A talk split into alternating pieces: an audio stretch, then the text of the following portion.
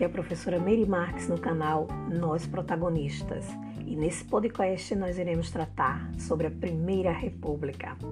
Bom, então, gente, essa Primeira República, ela vai se iniciar oficialmente no Brasil no ano de 1889, com a proclamação da República e vai se estender até o ano de 1930, com um golpe realizado através da Revolução de 1930.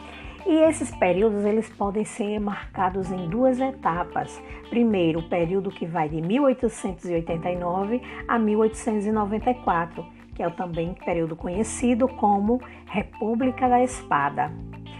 É, nós podemos conhecer também a Primeira República por outras nomenclaturas, como por exemplo a República Velha, República Oligárquica e República dos Coronéis.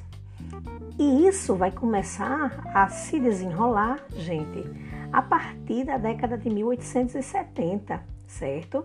Onde as ideias republicanas elas vão transformar-se em forças políticas organizadas certo? Então, vários setores crescentes da sociedade, como por exemplo a classe média urbana, a Igreja Católica, o Exército, eles vão passar a questionar a autoridade do imperador, que era Dom Pedro II. E existia muitas divergências dentro desse cenário.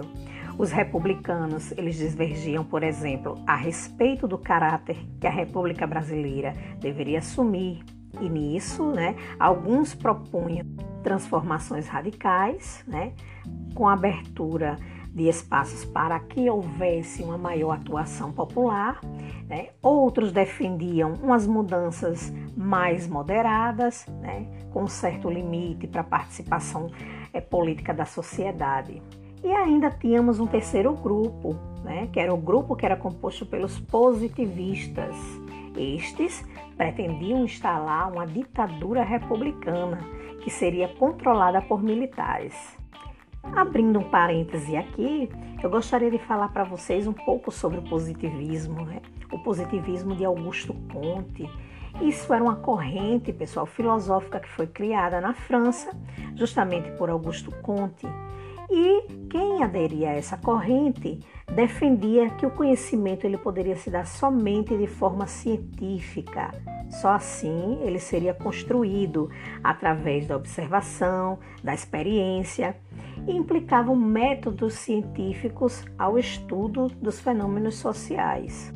E a máxima do positivismo era o amor por princípio, a ordem por base e o progresso por fim. E é justamente, certo, essa máxima que vai influenciar na criação do lema da nossa bandeira brasileira, que você pode prestar atenção, que lá no meio na faixa diz ordem e progresso. São ideias que vão influenciar é, de forma muito significativa para que houvesse né, esse golpe de Estado e para que a República ela fosse proclamada no Brasil. Então, isso aconteceu no dia 15 de novembro de 1889, sob a liderança do Marechal Deodoro, sendo dado um golpe de Estado e a República foi proclamada no Brasil, dando início aí o que a gente chama de Primeira República. E como eu já falei, que vai de 1889 a 1930 formando-se um governo provisório, né, com, é, composto né, de representantes de várias tendências republicanas, com exceção dos radicais. Né? Então, dessa forma, Dom Pedro II ele foi deposto do seu cargo de monarca né, e a sua, ele e a sua família voltaram para Portugal exilados instaurando assim um novo momento no cenário político brasileiro, a República. E de início, né, Deodoro ele vai dissolver as assembleias provinciais e das câmaras municipais. Ele vai destituir os presidentes das províncias, né, nesse caso, que eram os atuais governadores de estado, e esse novo governo ele ainda vai convocar eleições é, para o Congresso Nacional Constituinte, sendo assim pensado na elaboração da primeira Constituição do Brasil republicano. Né? Essa Constituição ela foi promulgada em 24 de fevereiro de 1891.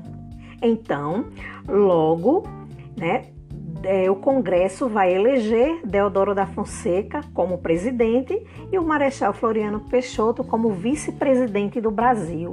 Então, estes foram os primeiros representantes da República Brasileira. E nessa primeira Constituição Republicana, né, ela tinha muitas características liberais.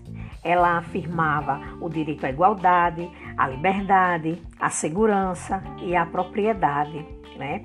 Então, nós temos aí como características, por exemplo, é, durante né, a monarquia, nós tínhamos quatro poderes, né?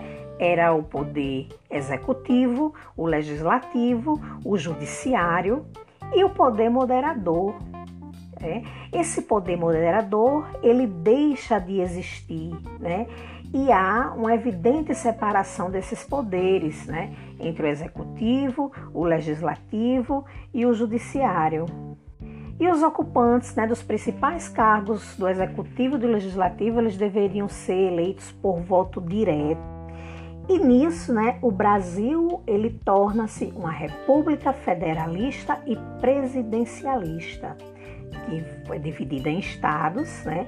Esses estados, eles tinham autonomia, né? E eles poderiam, por exemplo, criar seus próprios impostos, obter empréstimos diretamente do interior, do, do, do exterior, né? Perdão. E isso, né? É, nós vamos ter também, gente, a questão né, de somente os cidadãos brasileiros maiores de 21 anos e alfabetizados que poderiam votar.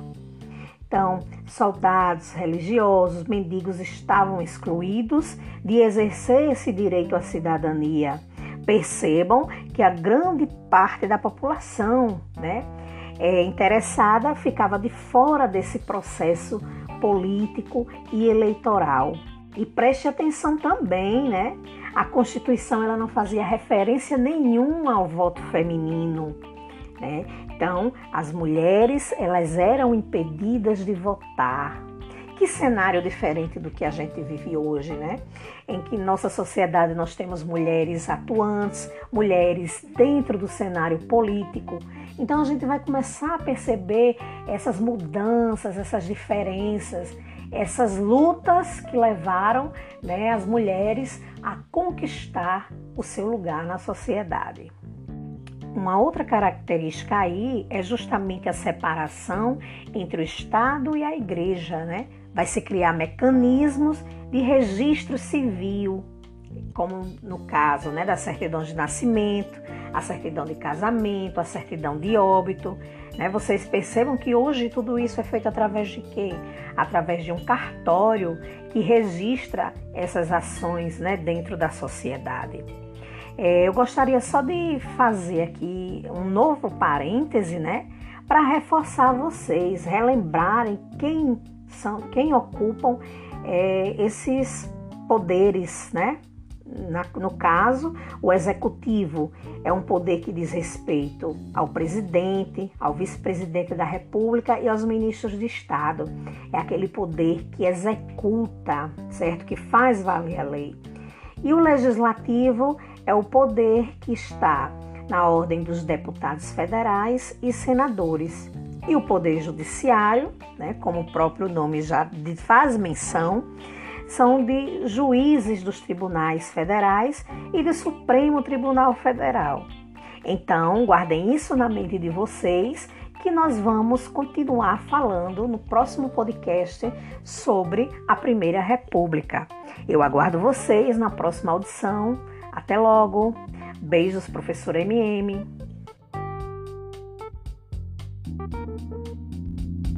Música